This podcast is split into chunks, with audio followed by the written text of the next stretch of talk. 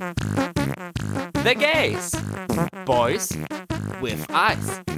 Heute der Eurovision Song Contest 2023. Unser Lied für Liverpool. Hallo, hallo, hallo und herzlich willkommen bei The Gays. Boys with Eyes, dem einzigen deutschen Eurovision Song Contest Podcast mit Gio und Max. Mein Name ist Gio und wir sind hier, um über den deutschen Vorentscheid zu reden, der letzten Freitag stattgefunden hat, am 3.3. Und das kann ich natürlich nicht alleine. Und deswegen habe ich an meiner Seite das Gesicht, das Gehirn und die Adleraugen von The Gays. Hallo Max. Hallo, hallo, hallo, Gio ich komme mir immer so komisch vor, wenn du durch die Folge führst und ich was sagen muss, weil ich das überhaupt nicht gewöhnt bin, Hallo zu sagen, außerhalb des normalen Intros, was wir halt sowieso immer machen am Anfang. Deswegen ist das immer so ein bisschen holprig und ich komme mir immer komisch vor. Ist das bei dir genauso, wenn wir über Drag Race reden oder so? Äh, nein, aber ich hatte gerade eben das Bedürfnis, selber Hallo zu sagen. Aus Gewohnheit. ja, wie geht's dir denn? Alles fit im Schritt? Alles wunderbar, hoffentlich? Ja, ich hatte ein reiseintensives Wochenende hinter mir. Ich war für ein paar Tage bei meiner Familie und fahre da mhm. auch nächstes Wochenende wieder hin. Und das ist so eine Serie, die im Moment läuft, dass wir nie mehr Sonntagnachmittag aufnehmen können, so wie wir das eigentlich machen und gewohnt sind. Und jede mhm. Woche sage ich, hm, nächste Woche müsste ich dann vielleicht noch mal um den Montag bitten. Und dann hat es zum Glück bisher immer geklappt, aber ein Ende von nicht Sonntagnachmittag Aufnahme ist noch nicht in Sicht. Mhm. Werde ich dann am Ende, wenn wir off-mic sind, dann nochmal mit dir sprechen, wann wir dann diese Woche aufnehmen. Ja, weil ich muss es mir mittlerweile auch aufschreiben. es ist immer wann Ich vergesse es nämlich nach dem Schneiden irgendwie immer so, wann nehmen wir denn diese Woche eigentlich auf? Montag, Sonntag, Samstag? I don't know. Ich kann mich nicht mehr erinnern, also das Leben ist wie eine Podcast-Aufnahme bei The Gays. Du weißt nie, wann es passiert. genau. Ja, und was auch passiert ist, ist bei mir überraschenderweise, ich hatte einen positiven Corona-Test zum zweiten Mal in meinem Live. Oh nein. Aber da klingst du ja schon wieder gut.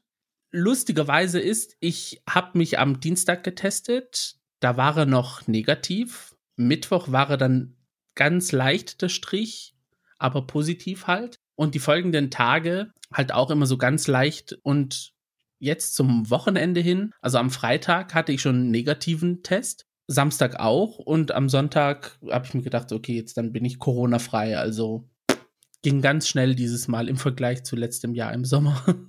Also wenn das die Zukunft von Corona ist, dann können wir glaube ich damit leben. Ja, also das sage ich wirklich, die zwei Tage Kopfschmerzen, die ich am Anfang hatte, nehme ich lieber in Kauf als das, was manche andere durchgemacht haben. Also ja, trotzdem meine Empfehlung, man sollte es nicht riskieren und trotzdem die Leute auf Abstand halten. Auch wenn jetzt die ganzen, zum Beispiel in Baden-Württemberg sind ja die ganzen Maßnahmen aufgehoben worden mhm. seit dem ersten, dritten. Ja, würde ich trotzdem sagen, hier von weitem kann man die Leute auch gut beobachten. ich bin doch überrascht, wie schnell dann, nachdem die Maskenpflicht auch gefallen ist, in öffentlichen Nahverkehr zum Beispiel, wie selten man tatsächlich noch eine Maske sieht. Also jetzt eigentlich, das ist jetzt die absolute Seltenheit geworden. Und das halt innerhalb von, was, was jetzt, einem Monat oder so? Ja. Hätte ich nicht so gedacht, eigentlich. Aber ja gut, darf ja jeder machen, wie er möchte. Ja, ich auch nicht. Also, aber wie gesagt, jeder kann es selber entscheiden und wir können nur empfehlen, aufpassen und Abstand halten. Von einem Thema, von dem wir aber nicht Abstand halten können, ist der Eurovision Song Contest. Und wir sind auch gerade in der heißen Phase, in denen die verschiedenen Länder entweder interne Nominierungen raushauen, Vorentscheide jedes Wochenende stattfinden. Heute zum Beispiel hätte Griechenland das Lied veröffentlichen sollen, dass Griechenland beim ESC vertreten wird, aber wegen dem Zugunglück haben sie gesagt, okay, wir oh, ja. verschieben das jetzt ein bisschen nach hinten. Ist wahrscheinlich wieder so eine Todesballade, da passt das dann nicht so. Also so wie ich gehört habe, soll es eine Ballade sein, aber irgendwie so eine Festivalballade. Oh. Aber es spielt auch sehr viel Nepo-Baby-Geschichte mit rein und also Skandale über keine Ahnung was. Also ja. Aber darüber reden wir, wenn es dann soweit ist. Viel mehr interessiert uns nämlich natürlich, was letzten Freitag stattgefunden hat. Und zwar unser Lied für Liverpool. Deutschland hat sein Lied gewählt. Oh ja. Mitten in der Nacht. Im, Im wahrsten Sinne des Wortes. Ganz kurz gefragt, am Ende reden wir natürlich darüber weiter. Bist du zufrieden? In einem Wort? Kann ich noch ein paar mehr Worte haben? okay. ja, ich bin mit dem Song zufrieden. Mit der Show bin ich nicht zufrieden. Gut, dann sind wir so ein bisschen auf einem gemeinsamen Nenner. das Ganze hat dann in Köln stattgefunden. Moderation Barbara Schöneberger. Wer denn auch sonst? Die ja leider in den letzten Jahren, oder ich weiß nicht, ob überhaupt, kein Glücksbringer war, was den ESC angeht. Denn die einzig gute Platzierung aus den letzten Jahren war, aufpassend, das einzige Jahr, in dem Barbara Schöneberger nicht moderiert hat. Das sollte zu denken geben. Hm. Also am Ende können wir wieder eine E-Mail an den NDR schicken. das sind unsere Ideen. Hier sehen wir Verbesserungspotenzial. Bitteschön. Betreff, senden und tschüss. Barbara Schöneberger hatte auch drei Gäste am Start, die neben ihr auf dem Sofa saßen. Was sie eine, für eine Rolle gespielt haben, das wissen wir jetzt leider nicht, weil ich finde es als Juroren bei einem Beitrag, der frisch gerade jetzt gewählt wird, zum ersten Mal komisch. Also. Die einzige Erklärung, die ich habe, ist, dass sie irgendwas brauchten, um die Zeit zu überbrücken und Interviews mit den Künstlern, die der Künstlerin, die gerade performt haben, wollten sie nicht machen. Deswegen brauchten sie da so Talkgäste, aka Labervieh. Ja, da würde ich aber eher sagen, nehme ich mir doch lieber Gäste, die Bezug zum ESC haben. Okay, eine davon war Ilse de Lange. Sie ist zweite beim Eurovision Song Contest 2014 geworden für die Niederlande. Den Song hören wir immer noch im Radio ab und zu. Ja, aber das Lustige ist, sie ist ja dann kurz darauf verschwunden, ohne Grund, bis zu einem späteren Zeitpunkt. Ja, bis sie dann von Bosshaus irgendwie wieder hergezaubert wurde aus dem Hut. Genau, für den Intervall-Act. Und dann saßen halt noch Florian Silbereisen und Riccardo Simonetti da, die ich jetzt mit dem ESC sehr wenig in Verbindung bringe. Ja, das haben sie auch durch ihre Aussagen hier und da zeigen lassen, dass sie da jetzt nicht so die größte Verbindung zu haben. Ich könnte noch sagen, Florian Silbereisen mit dem ganzen Schlagergedöns, was er macht. Von der Campy-Seite aus hat es schon Bezug zum ESC. Also da kann man sagen, okay, da kommt es schon hin, aber jetzt Riccardo Simonetti, ja. ja, der war für die Diversity da. Hübsch aussehen und da sitzen. Aber da hätten sie genauso gut auch Sam Dillon hinsetzen können, der eine Reihe hinter Simonetti im Publikum saß. ja, das, ja, also ich weiß nicht, also hm, da hätte ich mir schon mehr gewünscht bezüglich der Gäste aber man hätte sie auch komplett weglassen können. Das war jetzt irgendwie. Ja, das, die waren ja dann einfach nur da und man hatte sich gedacht, okay, wann hören sie jetzt auf zu reden, wann geht's endlich weiter? Ich will ins Bett. war ja auch zur späten Stunde das Ganze, ne? 22.20 Uhr. Hättest du jetzt gesagt, mit der Entscheidung hätt, haben sie jetzt versucht, die ganzen älteren Leute ins Bett zu schicken, bevor der harte Kern, der sich das Ganze bis zum Ende anschaut, überbleibt? Tja, würde mich tatsächlich interessieren, warum sie das so spät gemacht hatten. Ob sie eben keinen besseren Sendeplatz bekommen haben, weil ich weiß gar nicht, was davor lief. Irgendein Krimi wahrscheinlich oder so. Ich habe auch nicht geschaut, also muss ich ehrlich sagen. Dass das unbedingt gesendet werden musste oder ob sie tatsächlich dann eher auf das bestimmte Publikum gehofft hatten, die dann mhm. gucken und anrufen und nicht den normalen ARD-Zuschauer, ZuschauerInnen. Also kann man so oder so sehen. Ja, dann würde es mich aber wundern, warum gab es das vorgeschaltete Online-Voting dazu? Das Ding hat überhaupt gar keinen Sinn ergeben. Ja, also als sie es verkündet haben, dachte ich mir so, warum soll ich äh, für einen Beitrag wählen, von dem ich noch nicht weiß, wie er auf der Bühne wirken wird? Also ja, das ist eher dann so dieses Fan-Voting, um Favoritismus irgendwie zu unterstützen. ja. Also, hm, naja. Und ich glaube auch, dass das Voting anders ausgesehen hätte, hätte man das Vorab-Voting schon mit den Live-Versionen gemacht. Da hätte durchaus vielleicht ein paar Punkte hier und da anders ausgesehen. Ja, das glaube ich auch. Also, hm. aber es hat ja nicht zu 100% Wertung gehabt, sondern nur zu 50% im Televoting. Also ein bisschen abgefangen hat man es ja. Sehr viele 50% hier in dieser im ganzen Voting. Also hier 50 Prozent vom Ganzen war das Zuschauervoting und davon 50 Prozent nochmal das Online-Voting und so. Also. Mhm. Also im Endeffekt dann schon kompliziert, das Ganze. ich persönlich würde aber jetzt sagen, wir legen dann mit den Kandidaten los und den Auftritten, oder? Pack mal's. Start Nummer 1, Trong, Dare to be Different. Deine Meinung dazu?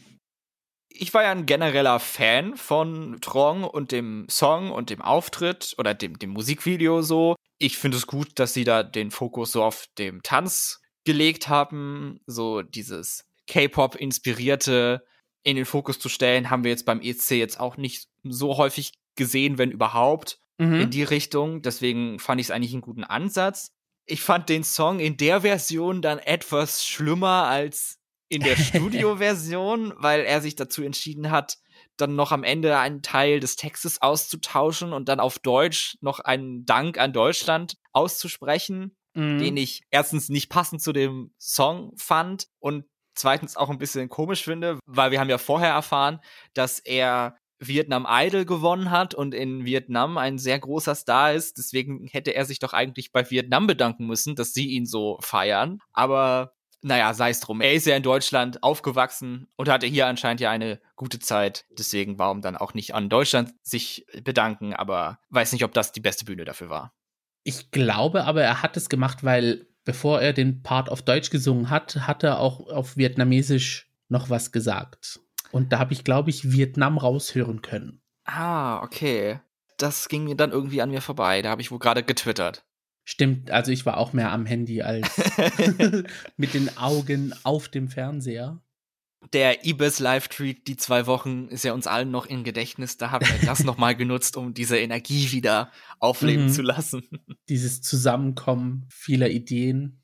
Was aber schwierig war, weil niemand wusste, was jetzt hier der richtige Hashtag war. Unser Lied für Liverpool mit Ü, unser Lied für Liverpool mit UE, ESC 2023, Eurovision, ULFL, also da hätte ich mir auch von der ARD ein, vielleicht eine Einblendung gewünscht, ja. was man denn jetzt hier hashtaggen soll. Mhm. Viele haben auch einfach Eurovision 2023 genommen. Aber okay, mein Gott. Für die internationalen ZuschauerInnen. Ja. Also ich muss jetzt zum Song persönlich sagen, ich war jetzt nicht so der große Fan von der Studioversion, weil mir hat halt der Rums gefehlt irgendwie. Die ja. Live-Version hat mir aber sehr viel besser gefallen. Also er ist sehr charismatisch auf der Bühne, kann sich sehr gut bewegen. Die Dance Break zu dem Song hat mir sehr gut gefallen. Und ich hatte zum Teil auch ein bisschen Hoffnung, dass es doch was wird, eventuell im Zuschauervoting, weil für Deutschland wäre es mal was anderes. Also es hätte so diese Chanel, Eleni Fureda Geschichte werden können. Aber ich hätte eher gedacht, dass es dann auch wieder dann im Mittelfeld landen würde, wenn es jetzt nach Liverpool gefahren wäre, das Ganze. Zum Genre Fuego gehört der Song leider nicht, der Dance-Part aber schon. Ja. Er hat sich ja schon fünfmal beim ESC für den Vorentscheid beworben. Er ist ja auch noch jung, also vielleicht mhm. gibt es da ja noch Potenzial, dass er bald nochmal antritt und dann nicht mit so einer weichgespülten Dankbarkeitsnummer, sondern vielleicht mit etwas bolderem, mit so ein bisschen sexy auch dabei im Song. Also. Ja, mehr Statement als. Nee, andersrum. Mehr sexy als Statement so. Und er konnte auch, das muss man ihm auch zugute halten, wirklich gut singen, während er getanzt hat. Ja. Da habe ich eigentlich keinerlei Reduzierungen in, in seinen Fähigkeiten rausgehört. Habe aber auch nicht drauf geachtet, muss ich jetzt sagen. Wobei ich am Anfang stellenweise Angst hatte, dass er den Song irgendwie Xtinern wird, also Christina Aguilera, das, was sie gerne auf Konzerten macht, die Backings äh, laufen lassen und dann zwischendurch mal ein Say oder ein High Note raushauen. Er hat sich aber dann doch gefangen im Verlauf des Songs. Aber hat er nicht genau das am Ende auch gemacht? Aber vielleicht verwechsel ich es auch gerade. Ich möchte mich jetzt hier nicht, möchte jetzt hier nichts Unfundiertes sagen, aber.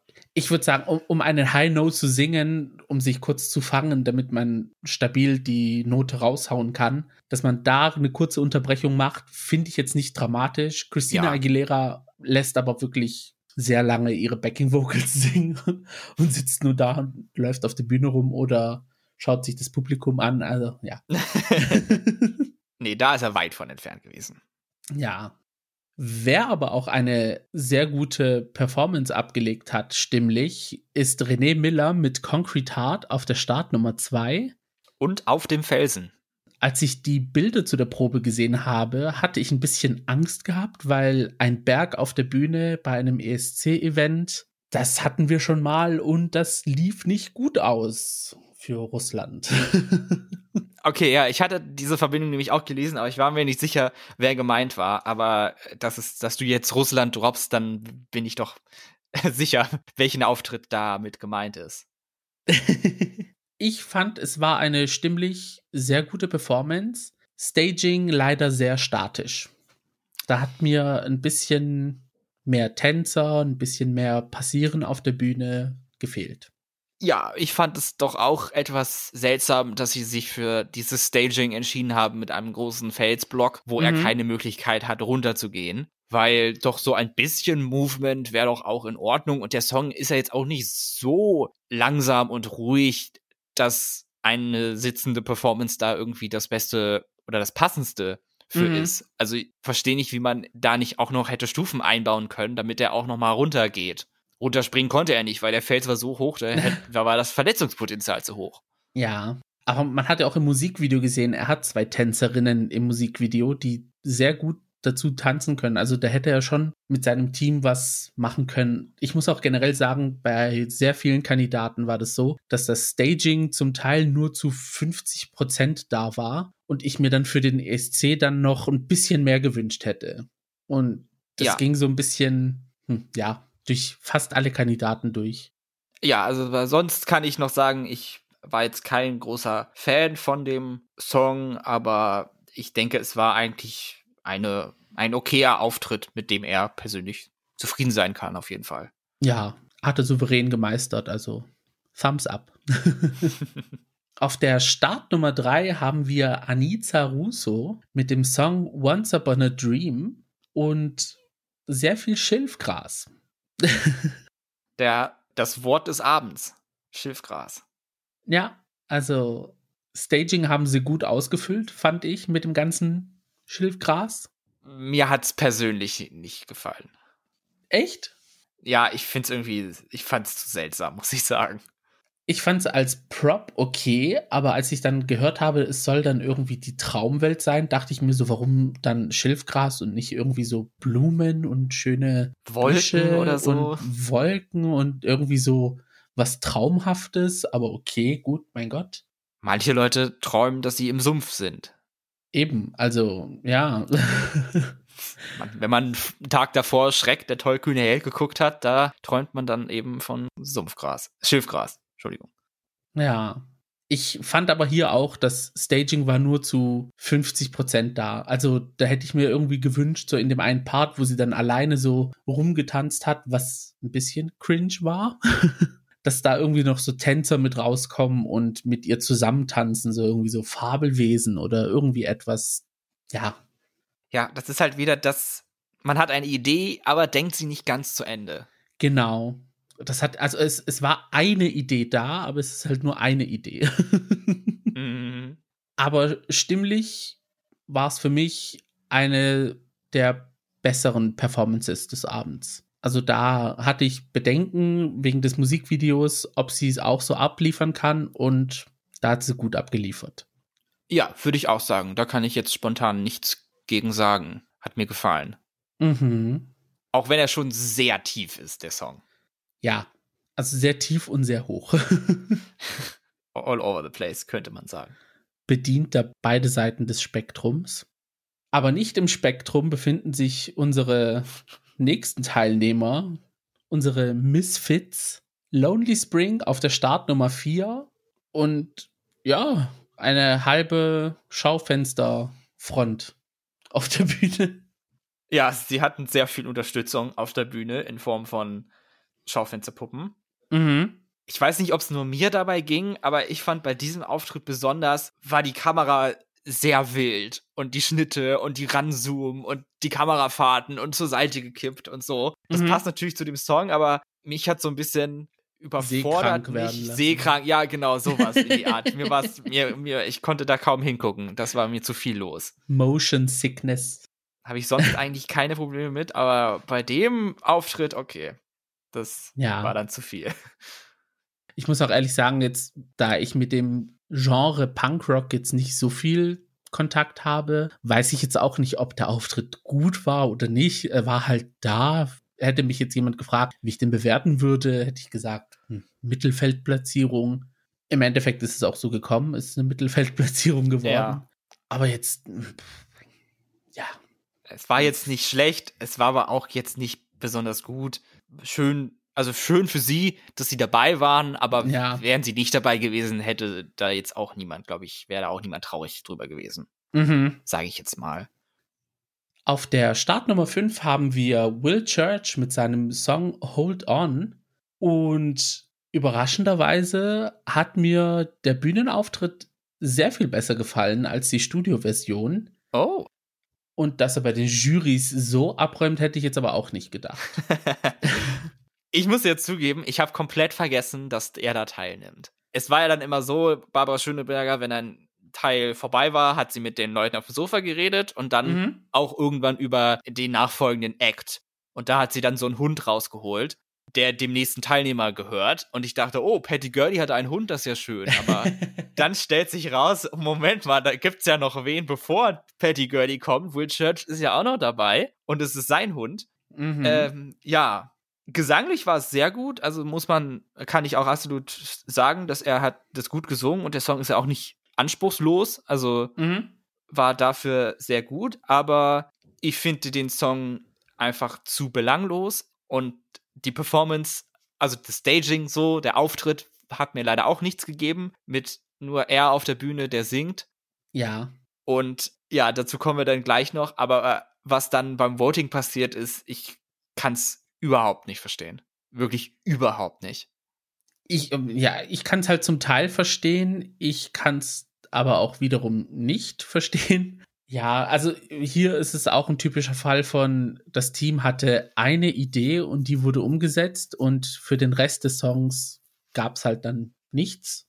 Gut, wir haben halt schon auch Beiträge gesehen, wo niemand auf der Bühne stand, aber es war trotzdem irgendwie immer etwas, also für mich ist zum Beispiel Tamara aus Nordmazedonien 2019, sie stand zwar schon alleine auf der Bühne, aber sie hatte halt die Spiegel hinter sich Ja.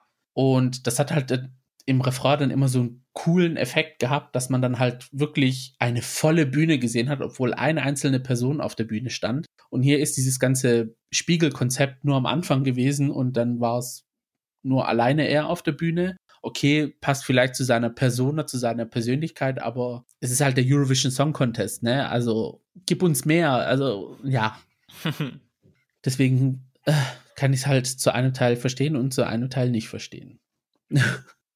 Auf der Startnummer 6 hatten wir eine große Hoffnungsträgerin, und zwar Patty Gurdy mit ihrem Song Melodies of Hope. Man hatte Hoffnung gehabt, im Endeffekt aber hat es dann doch nicht geklappt. Ich habe einiges Neues gelernt. Ich wusste zum Beispiel nicht, dass sie so einen großen YouTube-Kanal hat.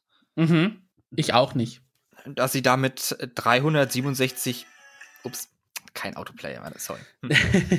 Musik. Sonst mache ich jedes Mal beim Laptop vor der Aufnahme äh, als stumm, aber heute habe ich es natürlich vergessen. Dass sie damit 367.000 Abonnentinnen doch ganz gute äh, eine Followerschaft hat. mhm. Aber da war eben das Problem, was ich schon kommen gesehen habe und sich leider, leider bestätigt hat. Erfolg bei YouTube heißt nicht, dass man auch live gut singen kann und auf einer Bühne gut aussieht. Ja, bei ihr war leider das Ganze irgendwie zu wenig. Auch wieder alleine auf der Bühne. Stimmlich war es jetzt auch nicht die beste Performance. Man hat ja auch aufgesehen, dass sie sehr aufgeregt war. Also, ja, es war halt Ja. schade für sie, aber die Konkurrenz war halt groß. Es war in meinen Augen, und ich bin nun wirklich jemand, der da normalerweise das überhaupt nicht raushört und einem das auch mehr oder minder egal ist, aber es war halt schon die gesanglich schwächste Leistung an diesem Abend. Mhm. Und eben auch, was für mich halt sehr wichtig ist und bei ihr leider, wo man keinen Haken an die Box machen kann, die Stage Presence. Man hat so, das ist gesagt, ihr die Aufregung angesehen und ja, auch das Staging wieder mit dem Kleid, aus dem sie rausschreitet, was aber irgendwie keinen Effekt hatte, war ja. halt auch irgendeine Idee, die sich aber nicht umsetzen ließ oder nicht gut umgesetzt wurde. Also schade. Ja, also verpasste Chance, weil online war sie eine der FavoritInnen für den Sieg. Es ist aber auch der Song, der am Eurovision tauglichsten gewesen wäre. Also dieser Sound ist einfach so leicht und ein easy listening und ja, schade einfach. Das stimmt. Beim nächsten Beitrag hat ganz Deutschland auch schade gesagt, dass es nicht diese geworden ist. Icke Hüftgold auf der Startnummer 7 mit einem Lied mit gutem Text, der nicht so gut war. Ja, also ich bin auch froh, dass er nicht gewonnen hat. Also da muss man, muss ich mich jetzt nicht verstecken. Und es war ganz witzig, dass er jetzt hier dabei war. Aber hätte Deutschland Icke Hüftgold zum ESC geschickt, das, ja, ich müsste, ich musste es nicht sehen, sagen wir es so. Es hat gereicht, das mal durchzudenken, aber erleben muss ich es nicht. Mhm. Aber was mich sehr überrascht hat, positiv überrascht hat, dass er tatsächlich es geschafft hat, halt live zu singen und es sich nicht schlecht angehört hat. Weil als Ballermann-Sänger ist man doch wahrscheinlich nur das Playback gewohnt. Also könnte ich mir jetzt vorstellen, dass er noch nie live gesungen hat in seinem Leben. Oder dass er jetzt vielleicht nicht, aber dass viele solche Sänger sowas nicht machen. Aber er konnte es halt doch eigentlich halten. Aber das Lied war natürlich jetzt auch nicht anspruchsvoll, was den Gesang anging. Ja, das wollte ich sagen. Also ist diese Art von Singen jetzt die hohe Kunst des Gesangs? Ich weiß jetzt nicht unbedingt. Ja, ich hatte ja gesagt gehabt, dass es eventuell Icke Hüftgold werden sollte für Deutschland, weil es halt genau am meisten auffällt. Aber mittlerweile haben wir 27 gewählte Beiträge und es kommen immer mehr Male Acts, also sehr viele Solo-Künstler, Männer und sehr viele Bands ich kann es nicht mehr sehen. Wir hatten jetzt am Samstag noch mal drei hinterhergeschossen bekommen. Moldawien und Serbien vertreten von einem Mann und dann habe ich gesehen Island von einem jungen Mädel. Ich so Gott sei Dank. und sie stand im Goldfinale, wie es halt bei den nordischen Ländern heißt, also in diesem Superfinale gegenüber einer Band. Also hätte in Island jetzt zum Beispiel nicht sie gewonnen, dann wäre es wieder eine Band geworden. Ich so, ey, der, we, we jumped the gun. Und Sausage ja. Party wird dieser ESC. Das, ja, I don't know. Ist, ja. Und jetzt da nochmal unbedingt Icke Hüftgold hinterher zu schießen, I don't know. Ja, anstatt von einem männlichen Sänger schicken wir jetzt eine Band mit fünf männlichen Personen. Ja. naja, man kann ja nicht alles haben, ne?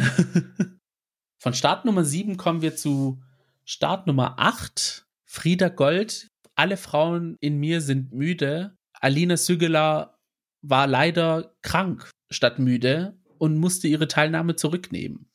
Ja, nachträglich nochmal gute Besserung. Gute Besserung, auf jeden Fall. Und hoffentlich versuchen sie es nächstes Mal nochmal. Einladung steht. Dass es in diesem Jahr nicht geklappt hat, war, glaube ich, kein großer Verlust. Weder für die Show noch für die Zuschauer. Ja. Für die Show vielleicht schon, weil das ist mir dann jetzt erst aufgefallen, dass die generell vom Line-Up auch sehr male-fokussiert waren. Also wir mhm. hatten ja neun TeilnehmerInnen und drei davon hatten eine weibliche Sängerin und eine davon ist sogar noch ausgefallen. Also hatten wir nur zwei weibliche Stimmen an dem Abend von ja. acht da hätte man ja vielleicht gegenwirken können, indem man eine Kandidatin aus den Einreichungen hätte weiterkommen lassen, die aber wirklich dreist nicht eingeladen wurde, weder zum TikTok-Voting noch in die richtige Show. Phoenix mit ihrem Song When We Dance. Da wurde jetzt vor kurzem das Musikvideo veröffentlicht ein paar Tage vor dem Vorentscheid, um nochmal einen großen ausgestreckten Mittelfinger Richtung NDR zu schicken und zu sagen, das hättet ihr haben können. Ja. Weil ich fand's geil. Ich hätte es gefeiert und das wäre mein klarer Favorit gewesen. Also, When We Dance klingt tatsächlich wie einer der besseren Rue Girl Song, der zur Talentshow veröffentlicht wird, für eine All-Stars-Staffel. der Beat ist geil, es ist kanti gesungen, es ist, ja, also. Bekannt. Also, ja, es hätte alle Boxes getickt für mich, aber mein Gott. Eventuell nächstes Jahr, who knows? Man lernt ja immer aus dem aktuellen, sollte man denken. Weiß nicht, ob ich das so unterschreiben würde, aber. Ja. Aber ich würde es cool finden, wenn Phoenix es nochmal versuchen würde mit einem noch kantieren Song. Gönnen würde ich sie ihr. Genauso wie Conchita Wurst in einem Jahr im Vorentscheid gescheitert ist und dann im nächsten Jahr, glaube ich, dann nochmal angetreten mhm. ist oder zwei Jahre später mit einem noch besseren Song. Ja. Sehe ich das für Phoenix auch. Könnte ich mir gut vorstellen. Sie soll das auf jeden Fall weitermachen. Sie hat großes Potenzial. Support ist da, die Daumen sind gedrückt. Wir warten darauf. Am geilsten finde ich die, diese Zeile von wegen I put you in a trance und dann ist sich halt selber trance. Das ist einfach the mind, the mind, Gio. I mean, hello. Gerade jetzt in dieser Zeit, das wäre doch das Zeichen gewesen, aber. Und vor allem in diesem Jahrgang, es wäre, ja. Wir hätten es so verdient. Tja. Ein Leuchtfeuer der Queerness hätte sie, hätte dieser Beitrag sein können, der uns rettet aus dem All-Male-Band Delirium. Naja. Tja. Er, der Song bleibt uns ja. Im genau. Herzen genau. ist er der deutsche Repräsentant. Genau. Aber im All-Male-Band Delirium tut sich Deutschland jetzt auch noch einreihen. Start Nummer 9, Lord of the Lost, Blood and Glitter. Mal wieder gewinnt die letzte Startnummer. Ja, als ich es gesehen habe, dachte ich mir auch so, okay, der NDR hat einen Favorit. ja, halt, man, man kann es halt auch wirklich nicht abstreiten.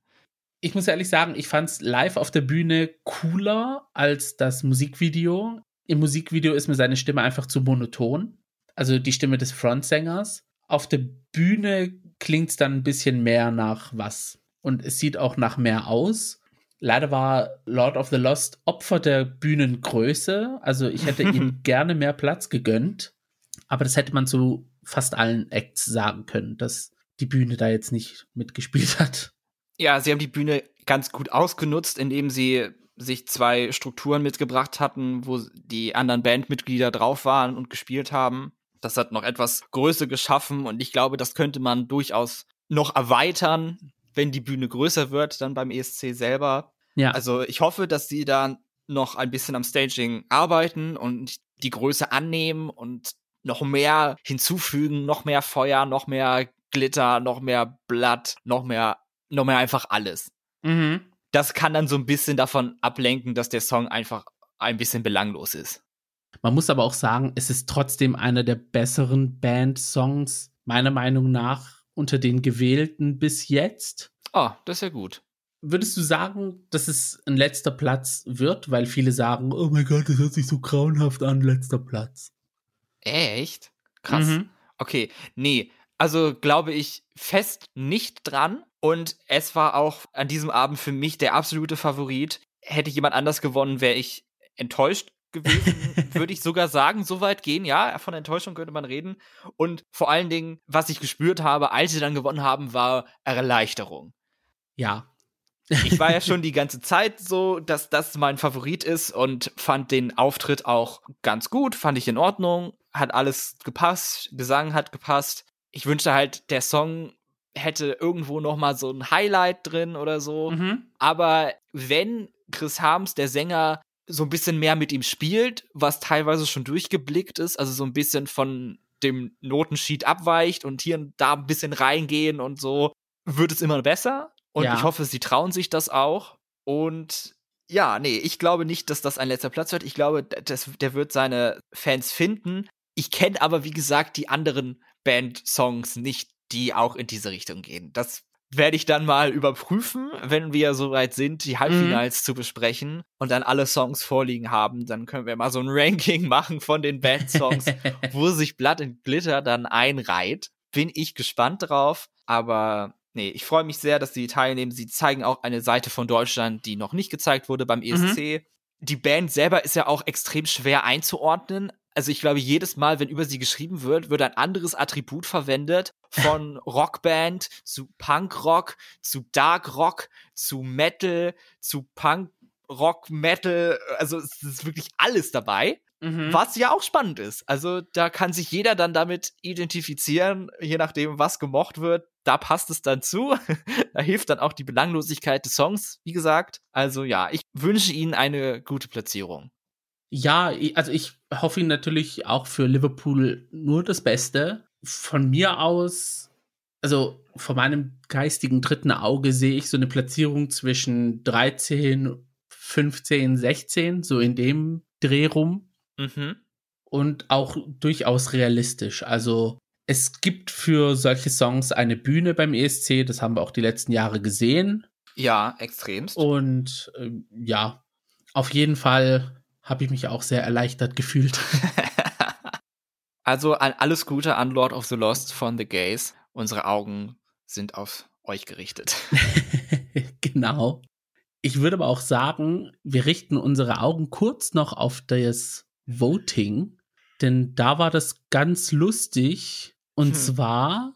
Je nachdem, wie man Lustigkeit definiert. Ja. und zwar wurde es einmal fast auf den Kopf gestellt im Juryvote und im Televote. Also das Juryvote, das, ja, weiß ich auch nicht. Also es gab eine internationale Jury. Jedes Land, das vertreten war, hatte fünf Juroren. Und die Länder waren die Schweiz, die Niederlande, Finnland, Spanien, Litauen, die Ukraine, Österreich und das Vereinigte Königreich. Kein Balkanland dabei, fällt mir jetzt gerade auf. Ja, also das einzige Land aus dem Osten, beziehungsweise zwei, sind Litauen und die Ukraine. Und das südlichste Spanien, aber das liegt auch im Westen. Ja. Das südlichste im Osten, lass mich kurz gucken, ist die Ukraine. Die Ukraine gewesen, ja. Ja. Aber ich fand es aber ganz nett, wie sie es gemacht hatten, dass das halt tatsächlich wie beim ESC war, dass die dann dazugeschaltet wurden und dann ihre Punkte gesagt mhm. hatten. Also das war eine ganz das hat mich unterhalten. Ja, bis es dann halt zu den Punkten kam. bis die, genau, bis dann Jean Stiers aus der Schweiz die ersten Punkte vergeben hat. Zwölf Punkte, nee, warte, was, was war's? Acht Punkte an Anica Russo, zehn Punkte an René Miller und zwölf Punkte an Will Church. Ich dachte, ich gehe kaputt. Was ist denn hier jetzt los? Aber gut, es ist die Schweiz. Sei es drum, nächstes Land zwölf Punkte an Trong von den Niederlanden. Okay, it's all over the place heute. Das wird noch spannend. Dann kam Finnland, vertreten von einem Bandmitglied von, ah, wie hieß die Band nochmal? Blind Channel. Von Blind Channel, ganz genau. Du bist das Lexikon. Zwölf Punkte an Lord of the Lost. Da haben sie sich besonders gefreut, weil sie wollen sehr gerne zwölf Punkte von Finnland haben und ich hoffe, sie erleben diesen Moment. Das fände ich sehr, sehr nett. Mhm. Und dann kam Spanien, Litauen, die Ukraine, Österreich und Großbritannien, die allesamt die zwölf Punkte an Will Church vergeben haben, womit er 12, 10, 8, 12, 12, 12, 12, 12 Punkte bekommen hat und somit 90 von 96 möglichen Punkten von den Jurys bekommen hat. Ja, also alle zwölf zusammengezählte Jurys haben halt diese 96 ergeben und er hat die 90 davon erreicht. Also Kannst ja. du dir das erklären, Gio? Weil ich kann es nicht. Ich weiß es nicht. Also, ja, ähm, ich habe ja Verbindungen zu dem Song mit Arcade gemacht aus den Niederlanden, dem Gewinnersong. Und lustigerweise hat er auch im Medley dann später auch genau diesen Song singen müssen. so, The Shade. Und äh, ja, also ich, es, es kann seine stimmliche Leistung sein, natürlich ja. Es kann aber auch diese dieser Zusammenhang mit Arcade sein, I don't know. Ich fand das dann ganz dramatisch, weil ich hatte auch die Hoffnung gehabt, bevor das Ganze losging, dass entweder eines der Girls gewinnt oder dann halt Lord of the Lost, damit es halt nicht Icke Hüftgold wird. und dann kamen die Punkte rein und den einzigen Zwölfer haben sie halt aus Finnland bekommen und dann die zweitgrößte Punktzahl waren halt nochmal acht Punkte aus Österreich. Einmal sechs, sechs und sonst drei und sechs, vier. Ja, sind dann aber auch im ganzen Voting Fünfte geworden bei den Jurys. Und da dachte ich mir so, wow, also wenn sie jetzt gewinnen wollen, dann müssen sie aber im Publikumsvoting ganz schön zulegen, ne? Ja, einmal kurz das Voting nach den Juries. Erster Platz Will Church, dann Anita Russo, Rene Miller, Trong, Lord of the Lost, Lonely Spring, Paddy Gurdy und Icke Hüftgold. Dass Icke da den letzten Platz macht, das haben wir, glaube ich, alle erwartet. Äh, was anderes hätte mich doch auch sehr überrascht. Ja, und, und ich hatte auch die Befürchtung, dass er es wird, weil er hatte auch im Studio die größte Fanbase, weil alle haben halt diesen Trainingsanzug getragen, den er auf dem Ballermann trägt oder halt generell für seine Auftritte, diesen roten da. Äh, und ja, also dieses Voting, äh, ja, nachdem die Jurys durch waren, hatte ich kein gutes Gefühl. nee, also wenn man sich meine Tweets zu der Zeit anguckt, ich bin komplett durchgedreht. Auch weil ich vergessen hatte, wie das abläuft. Weil ich hatte nämlich die Befürchtung oder den Gedanken, okay, wir haben jetzt hier diese Jurypunkte und dann gibt's vom Telefonvoting auch nochmal einmal das Set an Punkten. Also es gibt einmal zwölf Punkte, einmal zehn, einmal acht, sechs, fünf, vier, drei, zwei, eins oder so. Ja. Und wäre das halt so gewesen, dann hätte Will Church nach dem Juryvoting schon gewonnen. Also das war, dann war er uneinholbar vorne. Mhm. Aber zum Glück sah es dann anders aus, weil die Juries haben ja insgesamt 386 Punkte verteilt und genau die gleiche Anzahl gab es dann nochmal vom Publikum. Aber halt prozentual verteilt. Also es gab halt nicht diese Sets und zusammen mit dem Online-Voting natürlich. Genau, so das hätten alle Leute beim Online-Voting und alle Leute beim Telefon-Voting für einen einzigen Künstler, einen einzigen Act angerufen, hätte diese Person 386 Punkte bekommen mhm. und alle anderen null. Und da das halt natürlich nicht der Fall war, wurde es dann, hat es sich prozentual aufgeteilt. Und das hat mir dann doch Hoffnung gemacht, dass wir am Ende nicht Will Church schicken und ich hätte gesagt, das wären wieder null Punkte gewesen. Ja, weil ich weiß jetzt nicht, ob es am deutschen Publikum lag, weil das deutsche Publikum im Studio beim Auftritt vom Icke sehr still da saß. Also diese Parts, wo er dann dieses Mitgrölen, also es animiert ja eigentlich zum Mitgrölen, dieses La, La, La, La. Und ja. alle saßen da so mit gekreuzten Armen und haben ihn angeguckt. Und ich dachte mir so, uh, das ist jetzt, ja, nicht so flott. Die Jurys haben ihn auch mit nur zehn Punkten abgestraft, kann man eigentlich sagen. Also, ja. ja. Deswegen hatte ich dann so ein bisschen Hoffnung, dass es dann so ein Zweikampf zwischen Will Church und Lord of the Lost wird. Und im Endeffekt hat es dann auch geklappt für Lord of the Lost. da haben sie dann die Punktevergabe gemacht wie am echten ESC, da sie haben, oder wie es halt momentan gemacht wird. Mhm. Sie haben bei dem Letztplatzierten angefangen. Das war dann, ja, wie gesagt, Icke, Icke Hüftgold und haben die Punkte für Icke verteilt und das waren dann auch gleich mal 101 Punkt von den Zuschauern und von dem Gesamtpunktzahl kann man auch gleich mal so ein fast ein Drittel abziehen. Mhm. Da war da nicht mehr viel, war da nur die Frage, ist Icke Platz 1 oder holt noch jemand noch mehr Punkte? Weil Icke Hüftgold als Publikumsvoting-Sieger wäre auch sehr wahrscheinlich gewesen, beziehungsweise hätte ja. ich auch als wahrscheinlich eingetippt. Es war etwas, was durchaus möglich gewesen wäre und dass seine Fanbase auch im Online-Voting dann auch für ihn stimmt. Ja, auf jeden Fall. Ich vergesse immer dieses Online-Voting, mhm. obwohl ich da sogar abgestimmt habe zweimal. Ich auch. für wen? Ja, einmal für äh, Anita Russo und einmal für Trong. Also Trong war wirklich kurz vor der Sendung dann. Ah, ja. Und Trong habe ich dann aber auch Televotes abgeschickt, ein paar ich habe, glaube ich, einmal beim Online-Voting einmal für Lord of the Lost und dann einmal für eine von den Girls. Ich weiß aber nicht mehr welche. Gestimmt. Für eine der Rothaarigen. ja, genau. und in der Sendung habe ich dann, glaube ich, dreimal für Lord of the Lost angerufen. Ich habe für Trong eigentlich auch nur angerufen, weil mir halt der Auftritt gefallen hat und ich mir gedacht habe, so okay, wenn es prozentual verteilt wird, dann nehme ich wenigstens jemand anderes die Stimmen weg und gebe sie ihm. Ja. Ist eigentlich eine gute, fand ich eigentlich gut mit den prozentualen Sachen. Also, ja. Da hat wirklich eine Stimme auch mal was ausgemacht. Das Ding ist, es ist halt dieses Melodiefestival, ein Konzept, was sie jahrelang verwendet haben. Und ah. als Schweden den ESC ausgetragen hat, 2016, haben sie gesagt, wir probieren mal dieses Konzept aus, weil es gab halt die Jahre davor, dass der Sieger schon zehn Länder, bevor das Voting abgeschlossen war, schon feststand. Und es war eigentlich nur, wie viele Punkte kriegt der Sieger zum, mhm. im Endeffekt. Und da haben sie gesagt, damit wir ein bisschen Spannung reinbringen, ändern wir das auch so wie das Melodiefestivalen. War eine gute Entscheidung. Damals habe ich gesagt, so, nee, mein Gott, warum machen die daraus eigentlich das, was Schweden will, nee, hört auf. Aber es war eine gute Entscheidung. Ja, das Voting ist mittlerweile für mich das Spannendste am ESC. Ich, ich finde ich drehe da absolut durch, wenn die da die Punkte verkünden. Also ja. richtig, richtig Herzschlag immer. Was ich aber ganz, ganz komisch fand, dass beim Televoting die Plätze, die sozusagen fast die letzten waren, also Icke Hüftgold letzter Platz, Patty Gurdy war zweitletzte, Lord of the Lost waren auf dem fünften Platz, die und Lonely Spring, die haben die ersten vier Plätze gemacht im Televoting.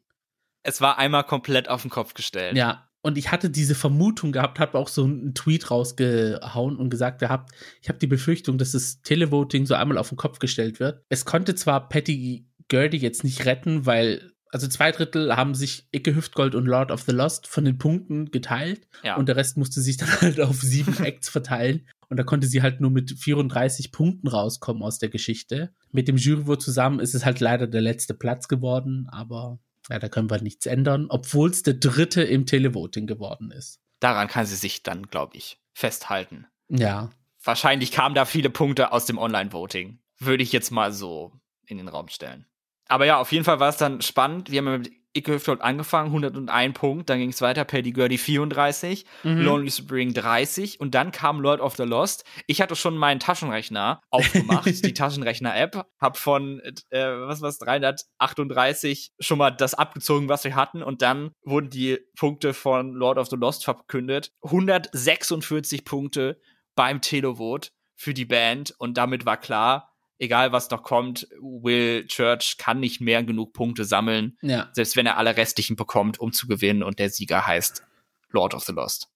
Genau, das war unser Sigh of Relief sozusagen. Und was danach kam, ja, waren Punkten sehr zu vernachlässigen. Trong mit 19 Punkten aus dem Zuschauervoting, René mhm. Miller und Anica Russo mit 8 Punkten und Will Church mit wackeren 21 Punkten aus dem Zuschauervoting. Ja, er ist dann da auf Platz 5 gekommen, was Lord of the Lost beim Jury-Voting waren. Also. Es, ja, also dieses Voting, das war einfach, was international gefragt wird und was Deutschland möchte, ist einfach zwei verschiedene Welten. Aber wer hätte gedacht, dass der deutsche Televote nochmal so eine Entscheidung rettet und für mich die bessere Entscheidung getroffen hat und hoffentlich uns einen passablen, angenehmen Platz beschert. Ausnahmsweise mal sage ich ja. also danke an alle, die gewotet haben. Und danke an alle, die ihre Punkte so verteilt haben, dass Icke nur 101 Punkte bekommt.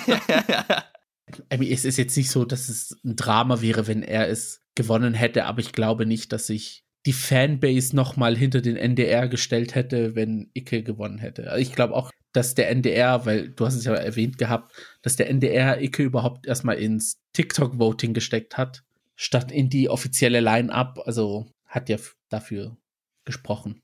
Ja, aber es, er hat ja nicht den ersten Platz beim Zuschauervoting gemacht, deswegen kann niemand jetzt hier den, den Sieg von Lord of the Lost irgendwie anzweifeln, würde mhm. ich sagen. Also manchmal gewinnt ja weder der Jury-Sieger noch der Televote-Sieger, sondern jemand, der bei beiden Votings hoch oben ist, aber nicht an der Spitze. Und hier haben wir wenigstens so den Zuschauersieger, der sich wirklich eindeutig, muss man sagen, ja. für Lord of the Lost ausgesprochen hat. Und so bleibt uns so, ja, Legitimitäts- Zweifel bleiben da aus. Und das ist ja auch ganz gut. Auch für den Beitrag selber. Jetzt können sie sich darauf konzentrieren, in Europa Werbung für sich zu machen.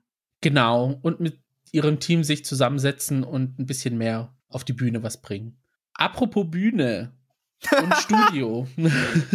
Welche Bühne? Es war ja eigentlich nur eine Erhöhung vom eigentlichen Boden.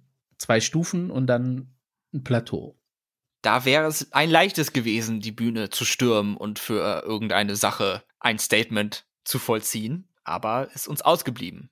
Also ja, also es ist kein Vorentscheid, wo ich gesagt hätte, oh, das ist aus einem Land mit 83 Millionen Einwohnern. Denn San Marino und Malta hatten größere Bühnen, mehr Publikum und ja, also vor allem mehr Fläche für die Künstler. ich, ja, es ist ein bisschen, ja, ich fand es irgendwie so, so ein Armutszeugnis. Ich hatte auch das Gefühl, dass die Show so vom Aufbau war, okay, jetzt wir wählen zwar einen Künstler, aber wir wollen es schnell rumbringen. Ne? Also wir machen das jetzt alles schön und gut, aber es soll dann auch dann vorbei sein, wenn der Künstler gefunden ist. Ja, denke, diese Saalstühle wurden sehr schnell wieder eingesackt, gestapelt und in die Ecke gestellt. Die Bühne wurde, das hat wahrscheinlich nicht lange gedauert, die wieder einzufahren und abzutransportieren. Also. Ja. Ja, es sah teilweise schon ziemlich komisch aus, wie die Leute dann da saßen und zwei Meter weiter weg war dann die Bühne, die 20 Zentimeter in den, in den Himmel ragt.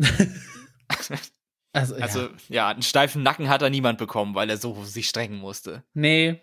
Selbst die erste Reihe nicht. Deswegen fand ich es auch für Icke so komisch, dass die Leute ihn so direkt so auf Augenhöhe in die Augen schauen konnten, während sie einfach nicht reagiert haben auf seinen Song. Also, ja, es, also, ja, das war einfach nix. Also, wenn man jetzt vier Wochen lang das Melodiefestival verfolgt hat und dann zum deutschen Vorentscheid switcht, das, ja, ich, ich weiß nicht, warum man so groß Deutschland international dann versucht hinzustellen, wenn dann der Vorentscheid so wirklich wie eine kleine Klitsche aussieht. Also, das war sehr enttäuschend, fand ich. Da können sie für nächstes Jahr gerne wieder größer und mehr und was weiß ich was auffahren. Also, dann lieber doch wieder zurück in unser altes Studio in Berlin-Adlershof.